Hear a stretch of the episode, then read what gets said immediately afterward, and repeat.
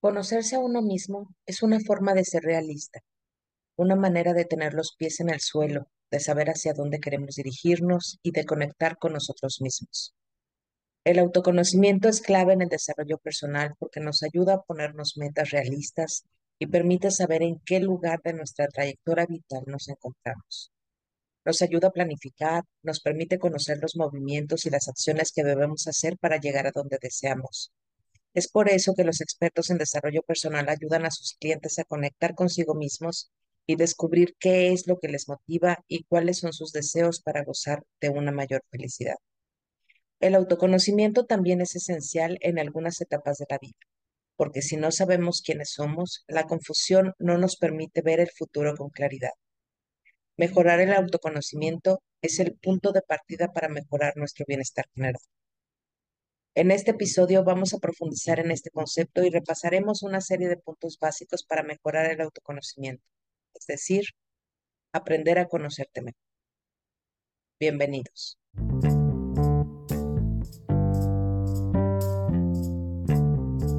Un martes más, aquí estamos de nuevo.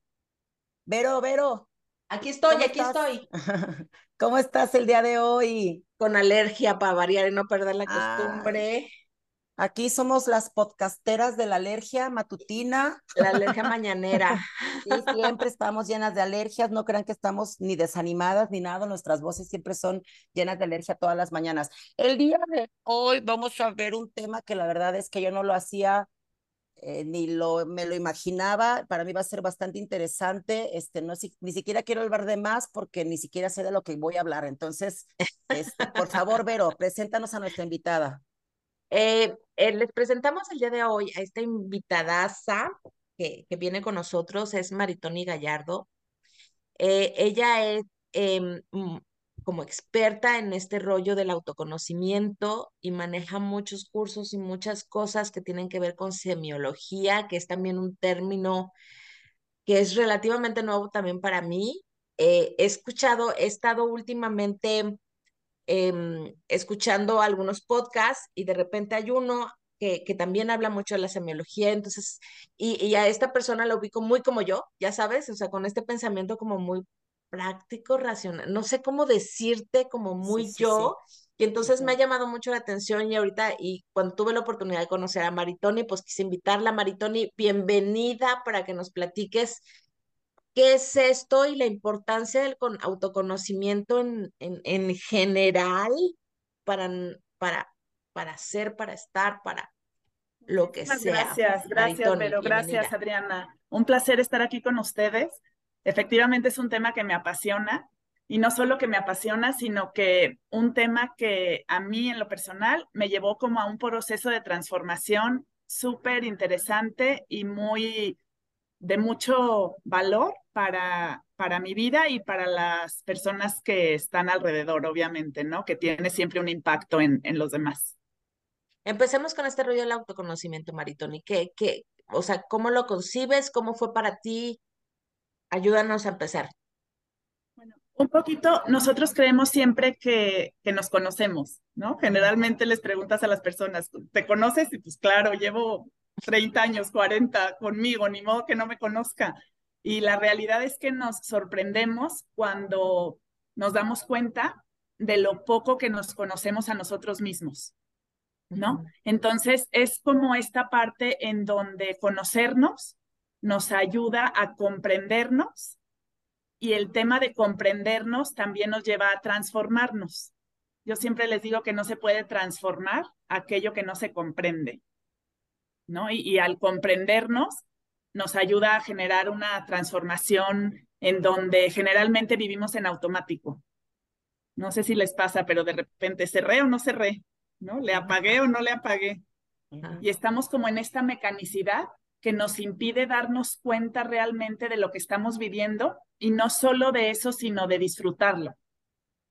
En esta comprensión lo entiendo yo como que como aceptarnos, o sea, empezaste con el conocimiento y después es la comprensión, ¿no? Y es una vez que nos conoce, ¿cómo nos empezamos a conocer, Maritoni? O sea, de entrada.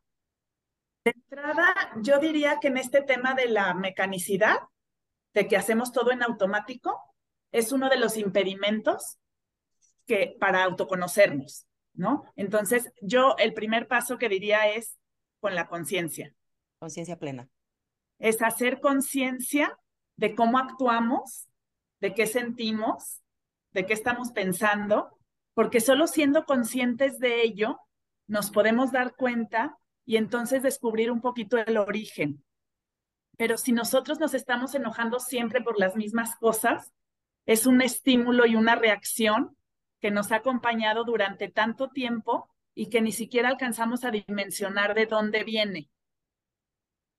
Entonces, si nosotros hacemos conciencia de, oye, esto me enoja, ¿por qué me enoja? Y nos vamos un poquito al origen, es ahí cuando hacemos conciencia y nos ayuda a saber un poquito de dónde viene este enojo, ¿no? Yo lo resumiría en dos partes. El autoconocimiento nos lleva a dos factores importantes. Observar cómo somos genéticamente, ¿no? Ya, ya por genética tenemos ciertas características, cada quien, distintas, ya desde que nacemos. Y el segundo factor es cómo aprendimos. Cada quien aprendimos de una forma completamente distinta. Entonces, lo que puede ser normal para ti, pero para ti, Adriana, puede no serlo para mí. Lo normal para mí es otra cosa. Pero al final no está bien, está mal. Simplemente son cosas diferentes, pero al no hacer conciencia, nosotros juzgamos. pero esto implica, esto implica detenernos, o sea, detenernos en tiempo. Yo ahorita que dijiste este ejemplo del enojo, Maritoni, yo hay algo que yo a veces explico, pero no lo explicaba como desde esta parte. Ahorita me está dando sentido como de otra manera. Que a mí me gusta mucho, por ejemplo, o sea, me, me, pasaba mucho más cuando iba por mis dos hijas a la escuela, ¿no? O sea, llegaba a las dos de la tarde después del tráfico, cosas mías, etcétera, llegaba a la escuela por ellas, se subían, ellas me empezaban a, a, a platicar algo y yo la verdad no era consciente ni ni qué estaba respondiendo, ¿no? Ni cómo estaba toda mi actitud y todo el rollo. Pero me encantaba que una, mi hija, sobre todo la mayor, volteaba a verme y me decía, Ma, ¿estás enojada? Y entonces, yo el ejercicio que hacía era detenerme, o sea, no contestar, sino detenerme y verme, ¿no? Y preguntarme, ¿estoy enojada? ¿Sabes? Y entonces, si la respuesta era no, para mí el implícito era, obviamente, toda mi actitud está haciendo como si estuviera enojada porque por algo me preguntó, ¿sabes? Entonces cambio inmediatamente mi actitud y me relajo y le dije, no, mi vida, no estoy enojada, perdón, no sé qué, estoy estresada por el tráfico, demás, va, va, va, va. Y si la respuesta es sí, ¿no? Eh, sí, estoy molesta, o sea, la verdad es que sí estoy enojada ahorita. Y entonces la siguiente pregunta de mi hija era, ¿es conmigo? Y entonces yo me hacía la pregunta, me detenía, hacía la pregunta y yo decía, no, no es con mi hija, entonces bájale tres rayitas porque no estás enojada con la niña, ¿no? Y entonces ten una actitud diferente con ella. Pero para mí, o sea, este ejercicio de detenerme, ¿sabes? De no reaccionar, de no contestar de inmediato, es un ejercicio que me encanta hacer. ¿Es parte de esto que dices? Sí, porque finalmente hacemos conciencia. Yo comparto mucho esta diferencia entre reaccionar y responder.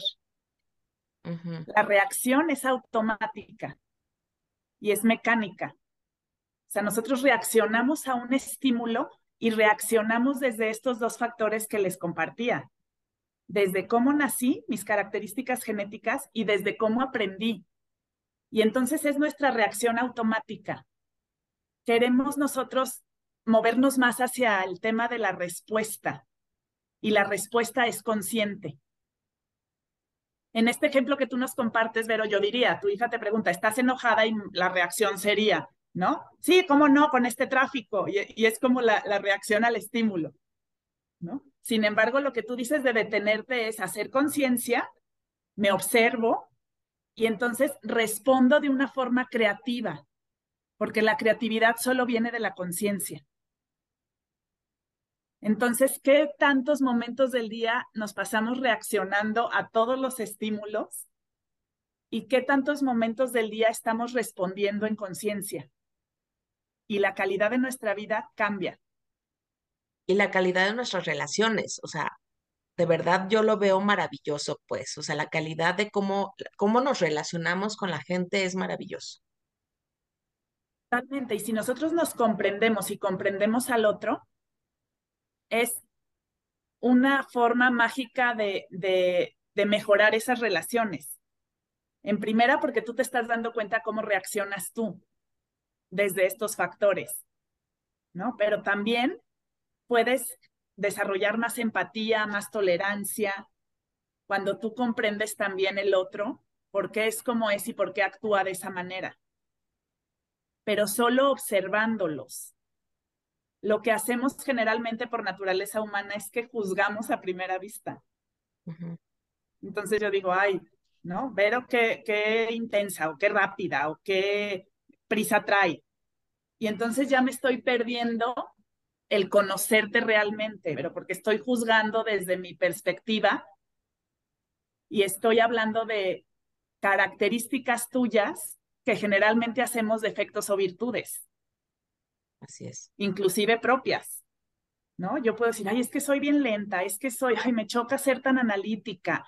O sea, podemos decir un chorro de cosas encajonándolas en defectos o virtudes, cuando en realidad son características. Entonces, es una de las partes fundamentales de conocerte. ¿Quieres conocerte realmente? No te juzgues. Obsérvate. ¿Quieres conocer a alguien? No lo juzgues. Obsérvalo. Porque si la naturaleza humana saca el juicio desde antes de que abrimos los ojos en la mañana, ya nos está impidiendo conocer a la persona ya la estamos nosotros encajonando y en base a nuestros juicios, y esos juicios de dónde vienen, de cómo nacimos y cómo aprendimos. Por eso siempre decimos, el juicio es de quien lo emite. ¿No? Lo que dice Pedro de Juan habla más de Pedro que de Juan. Hablamos desde nuestra historia. Claro. Sí, de hecho tuvimos un programa nosotras ya sobre eh, prejuicios pero era otra, era... Ah, ¿Con las mamás, con la maternidad? No, era algo sobre prejuicios y eran dos, dos palabras, pero fue algo sobre prejuicios. Ya hicimos uno y hablamos sobre este tema, precisamente de, de todos, de que un prejuicio viene mucho también por cómo lo vivimos nosotros. Sí, y aquí este, yo lo entiendo más que comprender, es entender. Si, si nosotros entendemos, porque la tolerancia se acaba. y La tolerancia tiene un límite. ¿sí? Aceptar, pues también es muy fuerte porque posiblemente yo no acepte lo que tú hagas, pero lo entiendo. ¿Sí? O sea, no va conmigo, yo no hago eso, entonces yo no lo acepto. Mm, lo tolero, pero prefiero no hacer eso porque la tolerancia se me va a acabar en algún punto de la existencia, sobre todo con la gente con la que convivimos todo el tiempo.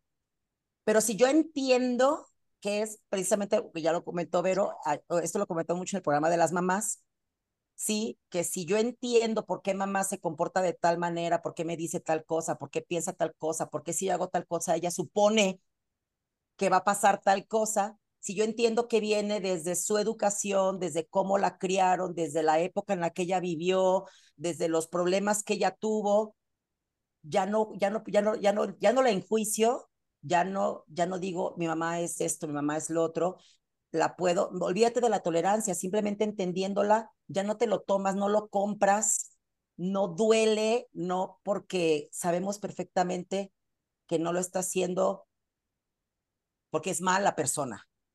Claro, lo, lo tomas ahora sí que sin engancharte. Exacto, exacto. Lo observas. esto sí, pero esto que dices, digo, es una maravilla esto que dices porque esto sería un, un una trascendencia de todos los seres humanos de vivir en un mundo súper bonito, empático, este, que sí, que sí se puede, sí se puede, porque esto es enseñar al cerebro a funcionar de otra manera. Sí, sí, toda la vida he enjuiciado de alguna manera y ahora me detengo, respiro, como decía Vero, ¿no? ¿Qué estoy sintiendo yo? Porque eso también es bien padre. ¿Por qué me está enojando lo que me está diciendo esta persona?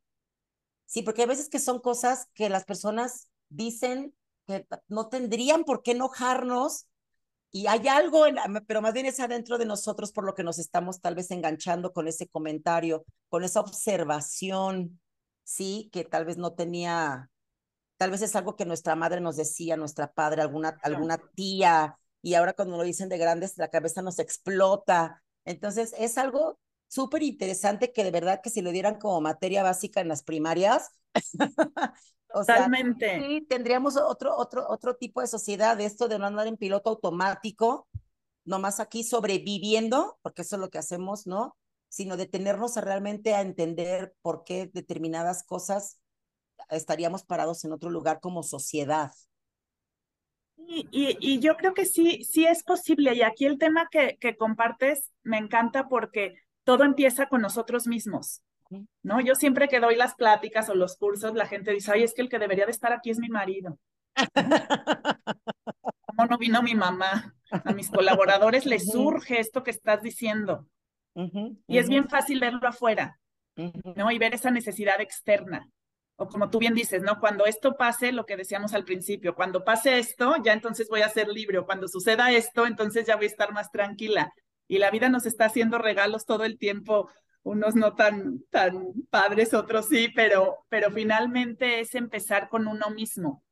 Y eso que comentabas de que me enoja que, la, que el otro haga y que me enoja que, que ella actúe de esta forma, pues a mí se me hace increíble cuando nos volteamos a ver nosotros y nos cuestionamos qué nos está reflejando eso que nos está enojando, porque nadie nos hace enojar realmente. Nos enojamos nosotros. Sí, sí, le comentaba a Vero casualmente hace unos programas que no, que sí, que si yo la tocaba, digo, si ahorita te agarro del brazo, pero no tienes nada, pues te tomo del brazo, pero si tienes una herida abierta en el brazo, te va a doler, pero no te estoy lastimando yo, lo que te está doliendo es lo que traes ahí. Entonces, es, va más o menos por ahí, ¿no? Es la herida abierta, sí, por supuesto que duele si te, si te toca. Ajá. Sí, pero si no traes nada, no te duele. y finalmente es nuestra interpretación. ¿No? Porque vivimos, vivimos lo que las cosas significan para nosotros. Entonces tú puedes llegar y hacer algún comentario y alguien ni siquiera darse cuenta y alguien tomarlo como ofensivo. Pero como bien dices, por lo que cada quien traemos. Exacto. ¿No? Porque cada quien estamos interpretando de cierta manera esta realidad. Entonces ahí la buena noticia es que nosotros podemos elegir cómo poder cambiar esa interpretación. Claro. Que es lo que hacemos un poquito en la parte de, de los cursos y la consultoría, ¿no? Es, no cambiamos los hechos, pero sí, sí puedes resignificarlo. ¿Por qué es tan complicado, Maritoni? ¿Por qué, ¿Por qué hay tanta resistencia? ¿A qué, Vero? A, esto, a detenernos, a ser conscientes. Es, esta parte automática, o sea, nos gana, nos jala. Yo creo que es mucho la velocidad a la que estamos viviendo también. ¿No? Estamos cada vez más invadidos de tecnología, de cosas que van mucho más allá de nuestro alcance. De repente echamos carrilla, pero ya en agosto ponen el árbol de Navidad para que lo compres y, y, la rosca de Reyes en noviembre. Entonces dices, ¿cómo es posible este acelere en donde no nos detenemos y no nos tomamos como este espacio y esta calma de vivir cada momento? Entonces creo que, que, lo que lo que nos saca de, de esa parte es estar viviendo en el pasado o estar viviendo en el futuro. ¿No? Que está como muy mencionado y demás el, el momento presente y el aquí y el ahora, pero es más cierto que nada. Finalmente es lo único que tenemos. Y se nos va la vida en lo que pudo haber sido, o en la nostalgia, o en los recuerdos, o en el deseo, o en la ansiedad de vivir algo que todavía no llega. Entonces, yo creo que esa falta de presencia en nosotros mismos es la que nos impide realmente hacer esta pausa y, ser más conscientes, como que nos gana el pasado o el futuro. Sí, claro, claro. Y, y digo, es muy complicado estar todo el tiempo, o sea, 24/7 viviendo en conciencia plena, porque tampoco, tampoco puede ser tan, tan, tan, tan así. este, pero estamos totalmente del otro lado. Sí, porque Y yo la estoy- idea, perdón, Adrián, la idea un poquito, efectivamente, como dices, no, no sería posible 24/7 porque la misma conciencia es oscilante. De pronto tenemos momentos muy lúcidos y de repente nuestros famosos, me agarraste en los cinco minutos, pues sí, ya valió, pero son esos picos de la conciencia. Lo que sí estoy segura, y lo he vivido y lo he ahora sí que comprobado con muchos testimonios, es que sí podemos pasar más momentos del día en conciencia y menos momentos del día en mecanicidad, pero es a través de un trabajo constante. Ese trabajo constante de observación sí podría ser 24/7, ¿no? Un poquito co- co- comparando lo que, lo que decías, porque a medida que nos observamos, ya estamos diciendo, híjole, caí otra vez en tal situación, pero ya te observaste. Y antes de eso caías, caías, caías, lo sufrías, pero no te dabas cuenta. Sí, esta, sí. eh, ahor- ahorita está, estaba pensando, ya sabes, estas historias, y de hecho creo que yo lo vivía en algún tiempo en mi infancia, pero estas historias de repente que escucho de algunas mamás que ya se despiertan como de malas, ya sabes, em- em- empieza el día con gritos, porque ya sabes que el niño no se va a levantar y entonces la prisa y entonces no sé qué, y los tienes que llevar, pero no se cambia solo, pero tienes que hacerlo. Y entonces son gritos y gritos y gritos desde, desde temprano, ¿sabes? Y, y, ya finalmente logras llevar a los niños a la escuela y vienes de regreso o vas hacia tu trabajo y está esta culpa, ¿no? Esta culpa de, de, de por qué tiene que ser así, ¿no? De, de, de por qué, o sea, por qué, por qué está sucediendo todo esto y es como como vivir abrumados todo el tiempo de este tipo de respuestas que hay automáticas de, de, de, de cómo se vive la vida, cuando el clic diferente, o sea, ¿cuál es esa, es esa diferencia? Es, de repente escucho mucho este rollo de tómate cinco minutos de meditación en las mañanas, ¿no? Ya sabes que te recomiendan un chorro, que yo no lo he podido hacer. He bajado podcast y eh, etcétera, etcétera, etcétera, y no, no he podido hacer. Pero digo, muy, probablemente esto les ayuda a muchas personas. Para mí sí es esta conciencia, pues, de, de darme, o sea, para empezar, bueno, pues si me tengo que levantar media hora más temprano, pues me levanto media hora más temprano sin pelearme, pero evito todo este rollo, ¿no? Y entonces pongo el despertador más temprano y yo sí me doy 10 minutos, o sea, yo sí pongo el sleep, ya sabes, para que dure 10 minutos un poquito más, pero no para volverme a dormir. Para mí sí es, güey, despierta, o sea, ¿no? Tómate Ya estás tiempo. despertando, va a empezarme el día.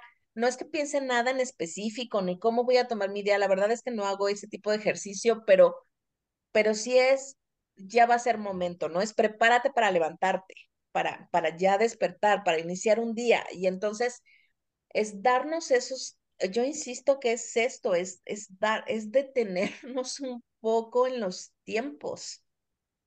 Y cómo nos cuesta trabajo en, en esta rapidez que dices, pues. Y, y, y Es mira, detenernos ah, y tomar conciencia. y aparte es este, que esto es tomarlo también como un, no nos permitimos no hacer nada. Es un arte, o sea, de verdad es un arte no hacer nada, porque mucha gente es, tengo 10 minutos, ya sé, voy a aprovechar para hacer esto, para hacer esto y para hacer esto. No mames, siéntate, tómate un café, ponte a revisar tu teléfono, lee un pedazo de libro que dejaste pendiente, no hagas nada, ve al techo. O sea, tienes 10 minutos que te está dando el día, siéntate, no pasa nada, pero es esto de, ay, voy a aprovechar de una vez para ir al banco, tengo media hora, ay, la niña va a salir temprano, ay, voy a aprovechar de una vez en la tarde para hacer tal cosa, no mames, o sea, no, o sea, basta, de verdad es un arte no hacer nada porque no nos lo permitimos. Queremos vivir llenos de ocupaciones y pareciera que si no hacemos nada estamos perdiendo el tiempo pareciera que si nos echamos una siesta de 20 minutos, estamos perdiendo el tiempo y se dice esta tarugada de, pues eh, eh, ya me moriré, ya dormiré. ¿Quién les dijo que se van a, van a dormir cuando se mueran? O sea, Nadie sabemos si nos dormimos cuando estamos muertos. Estamos muertos, no dormidos. Sí, no. Y es esta pelea, y yo lo veo tanto en gente, estoy hablando de mi mamá que tiene 74 años, como en personas de ahorita, que mi mamá le digo, ¿qué onda, mamá? ¿Cómo estás? Oye, mamá, te desperté. No, no, no, no, no, no, no me despertaste, nomás estaba acostada con los, estaba descansando los ojos. Eso es lo que me contesta, güey. Para ella es un crimen yo saber que está descansando. Es como no, siempre estoy aprovechando para hacer algo. Y lo veo en gente joven también. Es, es esta prisa de siempre estar aprovechando el tiempo, de que no se nos vaya el tiempo de las manos porque, porque pues estamos desperdiciándolo. Y de verdad, no es así. o sea, es esta conciencia de, me regalo estos 10 minutos en la mañana para no estar corriendo, me regalo estos, cuando Vero se va a desayunar sola, ¿sí? Me regalo esta hora para mí, para no estar haciendo nada más que comiéndome mis enfrijoladas deliciosas, ¿sí? O sea, y, pero es esta misma prisa, redes sociales, hay que hacer siempre algo más, tengo que estar estudiando siempre, este, es, voy adelante, voy adelante, voy adelante, voy adelante, no hay que perder el tiempo, no hay que perder el tiempo. Y esto nos hace perdernos mucho de estar aquí, a menos de que la experta semióloga me diga que no tengo razón. Oye, Adriana, todos tenemos la razón. Me haces recordar eh, una herramienta basada precisamente en semiología que habla de tres perspectivas de ver el mundo. ¿No? Finalmente decimos que no vemos el mundo como es, vemos el mundo como somos. ¿No? Y nos reflejamos un poquito en, en nuestra forma de ver el mundo, porque finalmente la estamos viendo desde nuestra ventana, cada quien la suya. ¿No? Esta herramienta sí, sí me gustaría compartirles porque me hace recordar cómo cada quien vemos de una manera distinta, aunque es una realidad esta parte que tú dices del acelere y de toda esta cuestión del tiempo que estamos viviendo. En, en esta perspectiva, habla de tres formas de ver el mundo. ¿no? Son las personas motrices, las personas emocionales y las personas racionales. Entonces, cada una de ellas ve el mundo por una ventana distinta. Y eso viene desde nuestra genética. Así nacemos. O sea, son características genéticas que se basan inclusive en una glándula que predomina en cada una de estas tres perspectivas. Por ejemplo, te escucho y me haces recordar a las personas motrices. Las personas motrices están basadas en el potencial físico y la glándula que predomina en ellas es esta son las glándulas suprarrenales, que se activan y generan tal cantidad de adrenalina que la persona ya tiene prisa de todo el tiempo, ¿no? Tiene una característica que es la prisa interna. Estas personas motrices tienen mucho potencial físico y necesitan liberar esa energía física porque la adrenalina hace que estén activas desde temprano. Son personas que duermen poco. Para estas personas es una pérdida del tiempo tomar una siesta, como bien decías. Cuando para una persona emocional no tiene ni tantita pérdida de tiempo y hasta la necesita. Entonces, estas tres perspectivas nos ayudan a identificarnos en una de ellas y a llevarnos la tarea de trabajar en un equilibrio. Por ejemplo, las personas físicas, las personas motrices, son, quieren todo para allá, les cuesta trabajo delegar, porque van a otro ritmo, a otra velocidad. Entonces volteé y te digo, oye Adriana, pásame el contacto de, no, no, no, ya, ya lo tengo. Y tú, oye, no me dijiste ni de quién, no, no, te vas a tardar. Entonces es esta prisa por, por, por ver el contacto, les cuesta trabajo delegar, este, hacen más ejercicio, duermen poco, son más irritables. Sí, tengo una amiga que dice que si no corre 10 kilómetros en la mañana, se vuelve loca. Acá alguien. Sí, Ajá. sí entiendo y sí conozco mucha gente así que anda en frega todo el día y el día no le alcanza. Pero yo hablo, sí, entiendo perfectamente esos tipos de, de, de personalidad pero yo hablo de esto que te estoy comentando de las personas que están apresuradas viven así y terminan muertas. Pero son como más evitativas. Todo el tiempo Sí. por estar llevando esta prisa que no es, va en base a su personalidad definitivamente, es porque las están, ellas llevan prisa porque así ve el mundo, están agotadas, todo el tiempo están enfermas, tienen algo, no les alcanza el día, la vida, el cerebro, ni el cuerpo para ir con esta prisa que está generando el mundo. Entonces, sí entiendo, ya hay personas que así van y que conozco por ahí dos, tres que no paran, pero están bien, están contentas y ellas así, son, así son, así son, ¿no?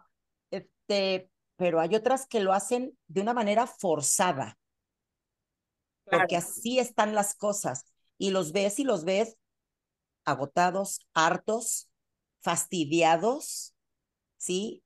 Porque están haciendo algo que tal vez no va con su, con esta carga genética que tú estás comentando, lo están haciendo porque así ve el mundo. Claro, puede ser también porque va el mundo, puede ser por genética o puede ser porque así lo aprendieron, ¿no? Por ejemplo, si yo aprendí a que todo el día era prisa y, y me ha tocado, porque yo he dado varias conferencias o cursos antes en- de la pandemia en las escuelas de padre, y me compartía una de las mamás, digo, ustedes que han tenido el podcast de, de mamás y, y, y, esta, y este tema, compartía una de las mamás y decía, híjole, es que yo me estoy viendo motriz y mi hija, que es emocional, que tiene otro ritmo, otra velocidad, voltea el domingo y me dice, mami, hoy también tenemos prisa. Ay, sí, mi vida. Mi vida. mi vida. Claro, claro. Entonces esa niña está aprendiendo con prisa. A lo mejor no es su esencia, pero el día de mañana lo más probable es que ella se vea a sí misma con prisa, cuando puede no ser una carga genética, como bien lo dices. Claro, claro. Y me haces recordar también en otra ocasión una persona en consulta que me decía, híjole, es que comprender esta parte y ubicar a mi papá como una persona motriz me ayuda a comprender muchísimas cosas. Y es esto que tú decías de que no nos permitimos hacer, no hacer nada, ¿no? Imagínate, ella tiene, no sé, ahorita unos 30 años. Y resulta que en su adolescencia sus papás están separados, pero le llamaba a su papá y le decía, hola hija, ¿qué haces? Nada. ¿Cómo nada? Pues ponte a hacer algo, ¿cómo nada? ¿No? Y eso fue algo se- secuencial desde que ella era niña, no se podía no hacer nada, o era, ¿cómo nada? Entonces, esa niña aprendió a que el cómo nada era fatal. Si era castigado. Sí, sí, Después de muchos años, cuando ella ubica al papá como una persona motriz, imagínate esto, lo ubica motriz y me dice, híjole, es que yo ahorita me doy cuenta que no puedo no hacer nada, o sea, estoy doblando la ropa, pero al mismo tiempo estoy viendo la tele y al mismo tiempo estoy, porque no puedo no hacer nada, o sea, no Y puedo ver la pensando qué voy a hacer al rato. puedo ver la tele así sin hacer nada porque ya siento que mi papá me está hablando como nada. Entonces, imagínate el impacto del cómo nada a los 30 años o a los 40 años o a los que cada quien tengamos, en donde ella me dice, he ido a terapias, he ido a muchísimos cursos, dice, y ahorita me está cayendo el 20 de que no pasa nada si no hago nada, pero es algo tan aprendido y tan configurado en nosotros Claro. que entonces se vuelve mecánico. Por eso hablo de la comprensión. Cuando ella comprende de dónde viene esta sensación de ansiedad al no hacer nada, lo transforma. Y le cayó el 20 en ese momento. Claro. De ahí lo valioso de observarnos y descubrir el origen de dónde vienen estas emociones negativas. Decías, decías racionales y emocionales, ¿verdad? Y motrices.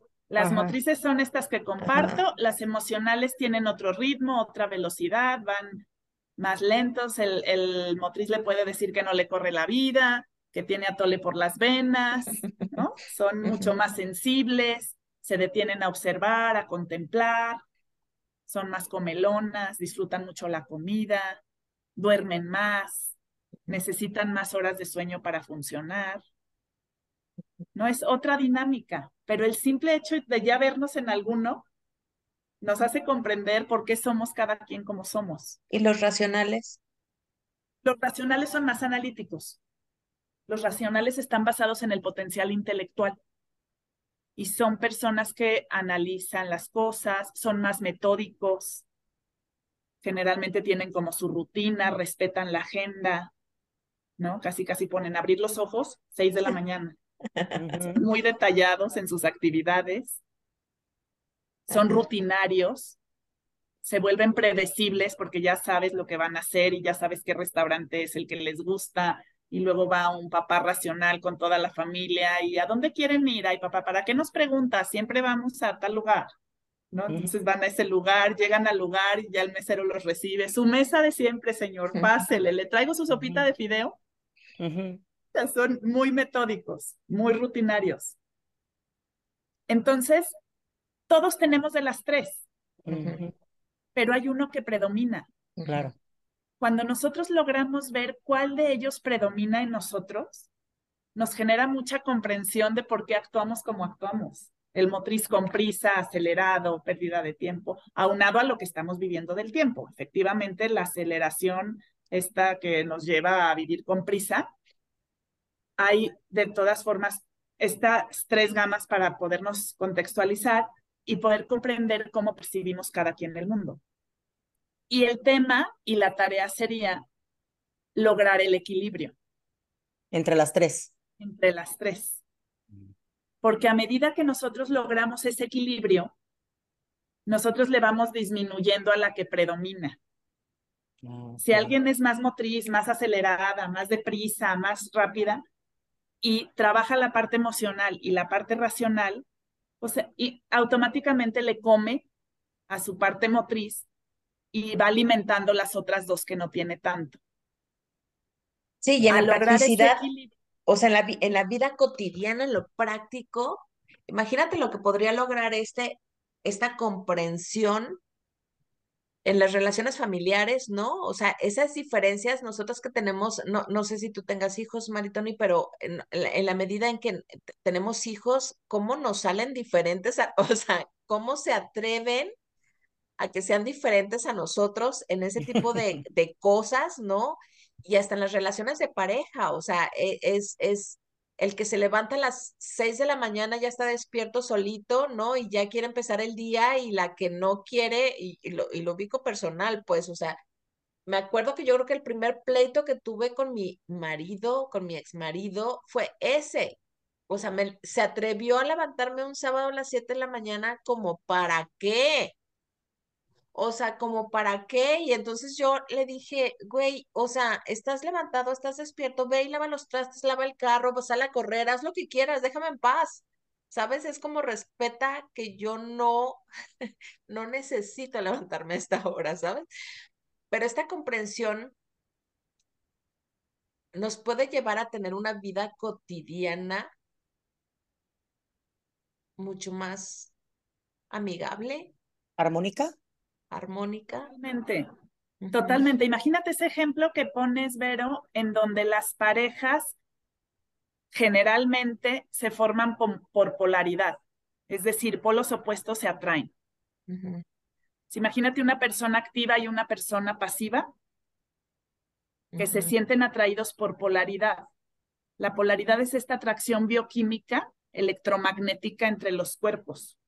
Te sientes atraída por lo opuesto pero efectivamente, bienvenido, dormimos juntos y yo me, me, despierto a las seis y tú a las diez. Y entonces el de las seis está ya levántense a dormir a la tumba, todos a hacer ejercicio, la vía recreativa, ¿no? Un chorro de cosas que, que quieren. Y la parte pasiva, duérmete otro ratito, ¿qué haces ahorita? ¿No? Cámbiate de lado. Cuando tú comprendes que esa persona motriz requiere menos horas de sueño para funcionar, ya no insistes contra su naturaleza de duérmete otro rato, sino como bien dices, bueno, tú ve, corre, haz ejercicio y yo que soy emocional duermo más y al ratito todo es más armónico, como dices Adriana, y funcional, porque cada quien respeta desde su perspectiva cómo vive. Sí, claro, era lo que decíamos en un programa anterior, de que no venimos al mundo a ni a, ni a darle placer ni a darle cubrir las necesidades de la otra persona. Si tú te levantas temprano, levántate temprano.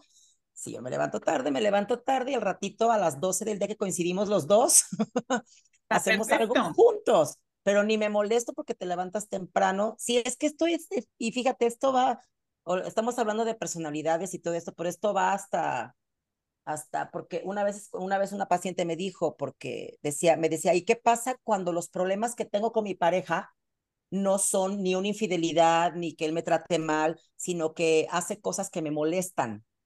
Este, ¿sabes qué? No, no, este, deja la toalla hecha bolita, mojada en la cama. Y a ella, bueno, la toalla debe de estar colgada de la esquina con, con pinza, porque si la ponía así este, en el tubo, pues se apestaba humedad. Ella tenía que sacarla al patio porque era la, como ella había crecido. Y yo me acuerdo perfecto que le dije, ¿a quién le molesta que la toalla esté en la cama? Pero es que no es posible, yo ya le he dicho, él sabe que me molesta y le volví a preguntar, ¿a quién le molesta que la toalla esté en la cama? Pero es que él debe de poner de su parte. Yo así de, no mames. O sea, ¿a quién le molesta? A mí. O sea, ¿cuánto tiempo te tardas en quitar la toalla de la cama? ¿Cuánto tiempo? Dímelo en tiempo, o sea, de verdad, así. Pon el cronómetro y dime cuánto tiempo te tardas. No, pues 10, 15 segundos. O sea, vas a evitarte un pleito de todo el día, de todo el día, posiblemente no tengan sexo en la noche, posiblemente no salgan a cenar, posiblemente se estén torciendo la jeta por 15 malditos segundos. O, otra opción, déjala y que se seque el otro día con la toalla mojada. O sea, ¿cuál es el problema? Pero es esto entender que si a él algo no le molesta, que debe de tener algo que ver con esto de la semiología, no solamente desde ser activo o no, sino de todas estas cosas que se aprenden que a mí no me molesta. Es más, la agarran húmeda y se secan al otro día con esa toalla. De verdad no les molesta o sea, ellos pueden vivir así sin problema. Claro, las que no, o los que no viven así, es la otra parte, pero es tener como esta, digo que es como una, ¿cómo se puede decir? Cuando entiendes cómo es la otra persona, como un acuerdo de paz, o cómo se dice esto. Sí, pues como un trato, un acuerdo, y nos respetamos, te entiendo y somos felices, ¿no? ¿No por ahí va el asunto? Son acuerdos, ¿no? Al final la comunicación es la que nos lleva a saber un poquito cómo actúa cada quien. y, todo esto es entender. Sin, sin, ahora sí que sin comprensión no hay transformación. Me gusta eso. Sin comprensión no hay transformación. Sí, porque querer cambiar algo que no, que no entiendo o no no, no comprendo, suena eh, incoherente porque entonces, ¿qué es lo que quiero cambiar? Si no, lo, si no lo conozco y no lo comprendo. Claro, es descubrir el origen, comprenderlo y transformarlo. Como esta chava que les digo, ¿no? O sea, es comprende de dónde viene su ansiedad por no hacer nada. Le cae el 20 que era el papá hablándole y diciéndole, ¿cómo que nada? ¿Qué haces, hija? ¿Cómo que nada? Y en ese momento que lo comprende, su tarea inmediata fue darte un tiempo, ve la serie y no hagas nada. Y le costaba trabajo. Sí, y, fíjate que yo lo tomo así también en algo como muy personal. Como les comentaba, mi mamá es una persona que, y mi mamá era así de, este, no es que no tengo nada que hacer. Si le buscas, era la palabra favorita de mi mamá, si le buscas, vas a encontrar algo que hacer. Siempre hay algo que hacer, o sea, y evidentemente ella, si no tiene nada que hacer, pues sacaba las cosas de la despensa, sacaba las ollas, sacaba, o sea, siempre había, siempre había algo que hacer, siempre, siempre. Y yo estoy segura, no sé si yo sea motriz porque no he visto esto o lo aprendí de ella, de que también siempre andaba como corriendo, haciendo, no quería perder el tiempo. Y yo hace como unos dos, tres años decidí detenerme. O sea, yo lo decidí. Digo, en base a estudios, libros, terapias. Pero ya es una elección consciente. fue una elección. Fue una elección. Estás respondiendo, no reaccionando. Dije, no. Dije, no, basta basta, o sea, si tengo tiempo, voy a descansar, antes llegaba y es que no, te hay que lavar los trastes, me vale madre, ya se quedan ahí los trastes, los lavo hasta en la noche, ya no tengo esta locura de estar siempre queriendo que todo esté en orden en el momento, este, así, todo perfecto, es, eh, o sea, y la verdad es que sí me ha, creo que hasta la gastritis se me quitó. Si yo lo pensaba en ti, Adriana, por ejemplo, esas veces, o sea, me acuerdo yo cuando estabas en esa locura que dices, cuando te atropellaron y pata rota, ya sabes, y que te tuviste, te tuviste que detener. Si no hubo de otra. Que llorabas. Sí. ¿No? O sea, era muy frustrante para ti el de veras tener que detenerte. Y muchas veces el cuerpo, yo sí creo mucho que estas enfermedades que nos dan donde de pronto caemos en cama es porque el cuerpo te está diciendo, güey, pues si no me estás haciendo caso de ninguna otra manera, o sea, me tienes que hacer caso de alguna. Yo sí creo que esto fue totalmente mi cuerpo, la vida, el universo, Dios, Jehová, la Buda, todo el mundo conspiró. O sea, tuvieron una junta todos y dijeron, a ver, a esta vieja ya le mandamos gripas, anginas inflamadas, ya le mandamos dolores de cabeza, ya le mandamos esto y no entiende. ¿Qué hacemos? Pues hay que atropellarla. Eso fue lo que hicieron. Fue una conspiración, de hecho. es más, creo que de ahí empezó como mi, mi empezar a ver qué pedo, qué sigue. no pasa nada, qué pasó, no pasó nada, nada se detuvo, mis hijas continuaron, el trabajo continuó, o sea, y de, ahí empezó como un poquito mi, mi, mi, mi interiorización, ¿está bien así? Observación, según yo entendí. Y estar, empezar, sí, estar así como a ver qué está pasando, qué pasa si... ¿Y sabes qué hice? Empecé a experimentar. ¿Qué pasa si no hago esto? Ah, no pasó nada. ¿Qué pasa si no hago? Y así empecé como a hacer experimentos conmigo misma hasta que me di cuenta que no, porque no sé, este, eh, Maritoni, a ver, no sé que me, digas lo contrario. Yo siempre cuando estoy hablando de esto, hablo de que esto es, porque me dicen, ¿y cómo le hago? Esa es la pregunta más genial, ¿no? Siempre. Pero ¿y cómo le hago? Y siempre les contesto haciéndolo. Les digo, esto es como aprender a nadar. O sea, tú no puedes, yo te doy te una enciclopedia, te mande videos de cómo aprender a nadar. Si te aviento una alberca, no vas, te vas a ahogar, cariño. ¿Cómo se aprende a nadar? En el agua. Nadando. Exacto, tienes que hacerlo. Si no lo haces, no lo vas a aprender jamás. Y esto se hace así, haciéndolo. No hay otra manera. Vas al curso, a esto, lo otro, ves, aplicas. ¿Sí? Aplicas.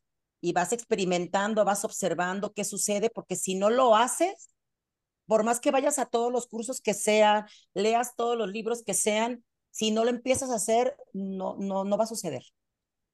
Siempre les digo, no es lo que sabes, es lo que haces con lo que sabes. Ándale.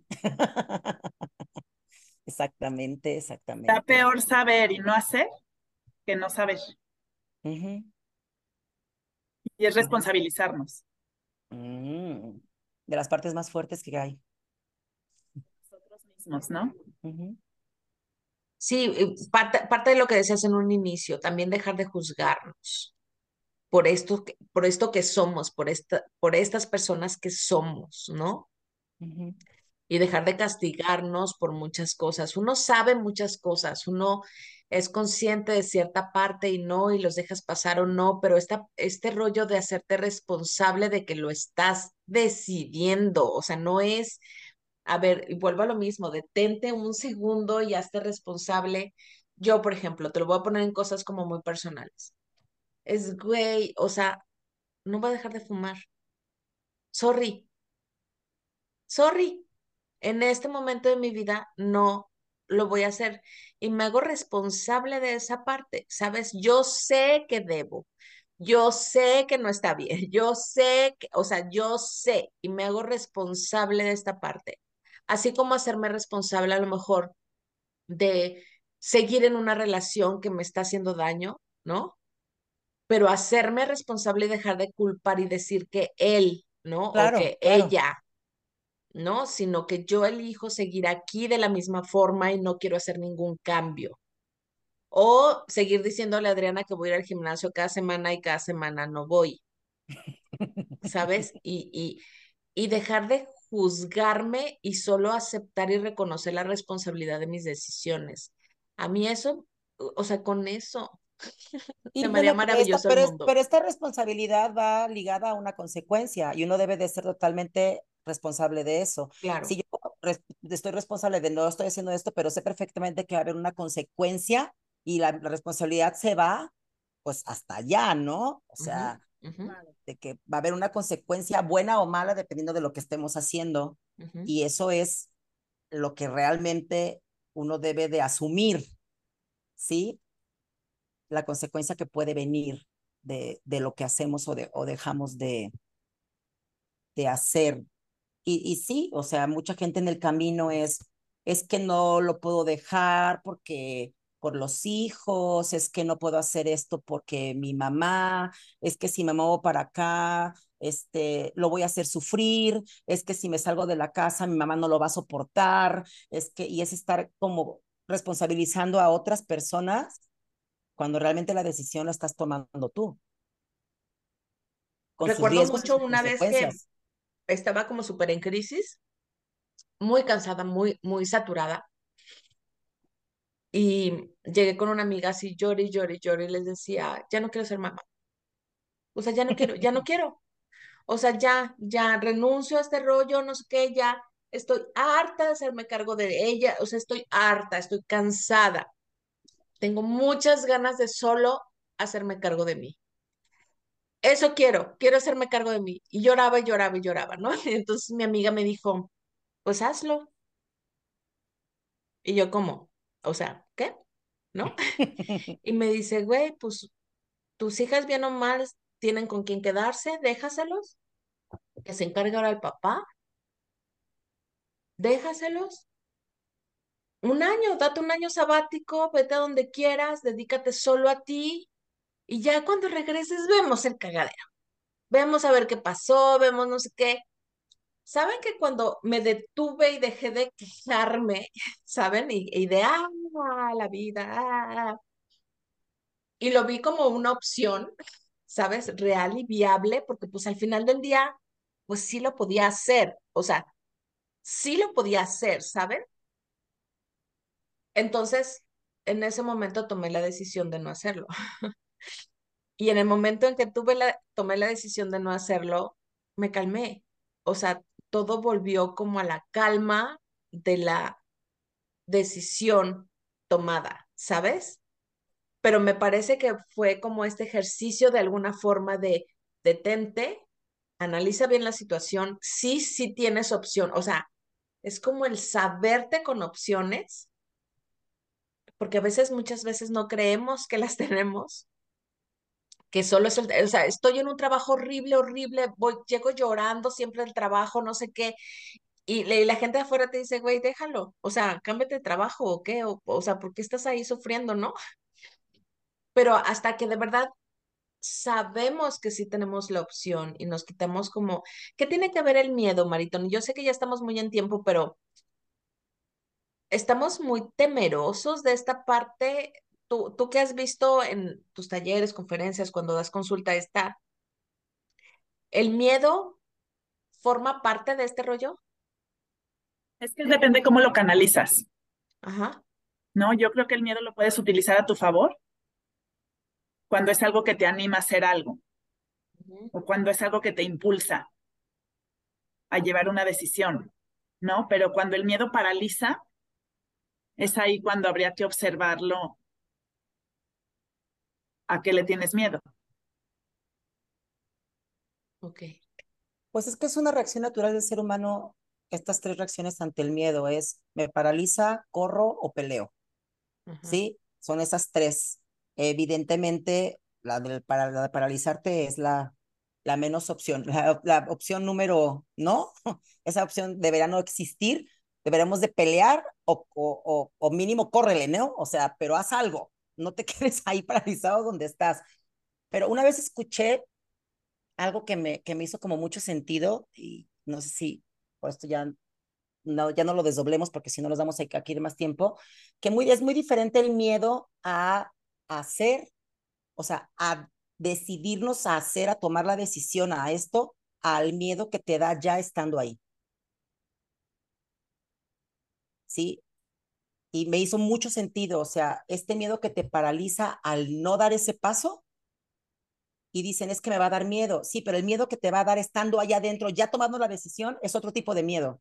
Sí, es más el susto, ¿no? O sea, te asusta, sí, el, el, el, el miedo imaginario es mucho más grande. Y ahí pues, pues me da miedo, ya estoy aquí, chica su madre, ¿no? Y, y, y, estoy, estoy muerto de miedo, pero ya estoy aquí. Pero ese miedo tal vez se, se maneja de manera diferente, es como pasar esa línea que decimos muy coloquialmente, esa línea tan delgada, pero yo digo que a veces es una barda, una barda inmensa de metros y metros, este, pero de hecho ahorita empecé a leer, empecé a leer un libro sobre el miedo, luego, luego les digo cómo Muy está. bien. Maritoni, ¿cómo, ¿cómo podemos resumir esto? Es decir, pues no nada más resumirlo, ¿cómo? ¿Cuál es el fin? ¿A dónde, a dónde queremos llegar con esta parte del autoconocimiento? ¿Solamente es la comprensión y ya? Pues yo lo resumiría en la tarea de autoobservarnos. Okay. Autoobservarnos en todo momento y poder identificar como esas emociones negativas, como lo que hablábamos, que nos enoja, que nos molesta del otro, a qué decimos, ay, con esto no puedo, porque ahí hay material de estudio, ahí hay como una señal de en dónde hay que trabajar para poder identificar aquello que detona esas emociones negativas. Porque finalmente se configuraron en algún momento y cuando no lo hacemos consciente, podemos ir con ellas año tras año y no cambiar nunca. Uh -huh. Pero a medida que nos autoobservamos y vemos el origen, podemos descubrir el origen y es entonces cuando podemos nosotros transformarlas y tener una mejor calidad de vida. O sea, para es, responder más y reaccionar menos. Es cuestionarnos uh -huh. el por qué. ¿Sí?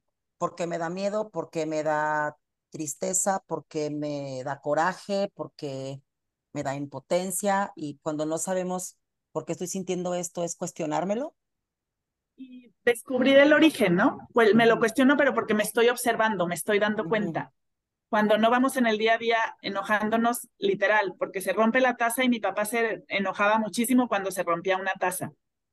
Y voltea a tu pareja y te dice, pues sí es taza, o sea, no, no, no se rompió más que una taza, pero tú estás programada a esa reacción que aprendiste. Uh -huh. Y yo diría también... Dime, Didi. Ya dices tú, bueno, de verdad, pues ¿por qué me enojo si se rompe una taza? Y era como un estímulo, reacción a algo aprendido. Y yo, yo la unaría este rollo de, de, de esto, de dejar de juzgarnos y en esta parte maravillosa que dices, Maritoni, de la observación. Yo acabo de pasar un proceso específico, o sea, tuve visita durante 10 días, yo no estoy acostumbrada, a mí me encanta estar sola, vivir, andar por la vida, ¿no? Y yo tomar mis decisiones y así. Y entonces recibí visita 10 días. Y llegó un momento, ya para el cuarto día, que yo ya estaba sum sumamente saturada de gente, ¿no? Y de lugares y de ir y venir. Y que me senté con ellos y les dije, necesito un día libre. Y entonces es, o sea, mañana, porfa, arréglenselas, ¿no? Tomen Uber, vayan a donde quieran, no me pregunten, no me platiquen, no me inviten, no quiero saber, ¿sabes? Y es como confiar que no pasa, o sea, no tiene por qué pasar nada, ¿sabes? Es como, la verdad es que voltearon y me dijeron, ah, sí, sin problema, como que ellos también querían un día libre, ¿sabes? De no tener que seguir como ciertas indicaciones ni quedar bien con nadie, o no sé, o simplemente me escucharon y no hubo problema. Y de verdad fue mi día libre, ah, ya sabes, y entonces retomo energía, tomo, me hago coco wash y todo el rollo porque sé que faltan otros días, ¿no? De seguir, de seguir en esto. Pero es, o, sea, es yo saberme, reconocerme, observarme, saber quién soy, saber cuáles son mis límites, saber y aceptar que esta soy y solo lo ponerlo, ¿no? O sea, poner, ponerlo y, y, e ir negociando a partir de ahí. Es, es muy probable que si me hubieran dicho, ay, no, oye, ¿por qué? O no sé, a lo mejor hubiera negociado otra cosa, ¿no? Algunas horas o algo. Pero eh, la idea es esto, a mí, a mí se me hace como muy importante de esto del autoconocimiento, precisamente eso, a, conoz, conózcanse y acepten esto que son, estas quien son. Ah, y si hay algo que no te gusta de ti, date, ¿no? O sea, hay muchas maneras de poder aprender cosas nuevas y ser diferente.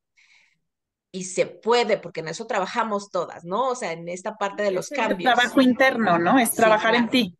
Claro. Este, pero también es, es aceptar y dejar de joderte tanto por lo que se debe hacer, por lo que se espera de ti, por lo que se tiene que, o sea, hay muchas cosas que pues no van, ¿no? O sea, no van y, y van en muchos aspectos. Yo sí me considero como ciertamente diferente, o sea, tengo muchas amigas que pues sí, les gusta salir y tomar y todo el rollo, el, el alcohol y yo no somos uno mismo.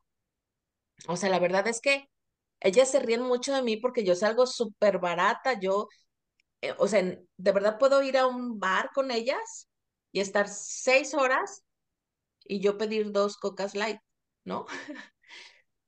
Y ellas no entienden, o sea, cómo me puedo pasar bien y divertir y durar tanto tiempo sin tomar alcohol. Y, y yo digo, pues es que no tengo, o sea, y no por estar con ellas y estar en el ambiente y estar dentro de este rollo, tengo que, o sea, ¿por qué tendría que tomar, saben? O sea, ah, pero es esto, es reconocerte y aceptarte y darte cuenta que viene con el bullying y con la burla y con el, este tipo de comentarios y saberlo, pues, y ya los dejo pasar y ya, ¿no? Claro. Porque es parte del estar, pero no tendría por qué cambiar, pero es esto, es, de, es conocerte. A mí se me hace maravilloso. Y asumir tus decisiones. Al final lo que las otras piensen, pues es tema de ellos, ¿no? No tuyo. Excelente. Maritoni, yo creo que esto da para más. Ya no hablamos tal cual, bueno, no sé si hablamos o no, la verdad, de este rollo de la semiología, porque no sé si es la base de todo este rollo, la verdad no sé, pero yo creo que, pues sí, cabría como invitarte una vez más para que sigamos en este contexto del autoconocimiento y a lo mejor sí, en, en esta parte que decía Adriana de, de, ajá, pero ¿cómo? Dime cómo lo hago, Claro. que nos pudieras dar paso uno, Pregunta paso del dos, millón. paso tres, ajá. Sí, sí, sí, claro que sí. para ir ayudándoles a entender cómo, cómo empezar, cómo iniciar. Muchísimas gracias. Maritoni, ¿tienen alguna manera de localizarte? ¿Te manejas en redes o algo? ¿O, tienes algún curso en en Instagram. puerta? En Instagram como arroba Maritoni Gallardo. Maritoni Ok. con Y las dos, Gallardo con doble L. ¿Tienes algún curso en puerta, algo que ya tengas planeado, que quieras aquí decir? Pues tengo un taller de personalidades ahí en Guadalajara el día 20 de, de mayo, digo, falta un ratito, ajá, pero generalmente dicen que con tiempo se pueden programar más.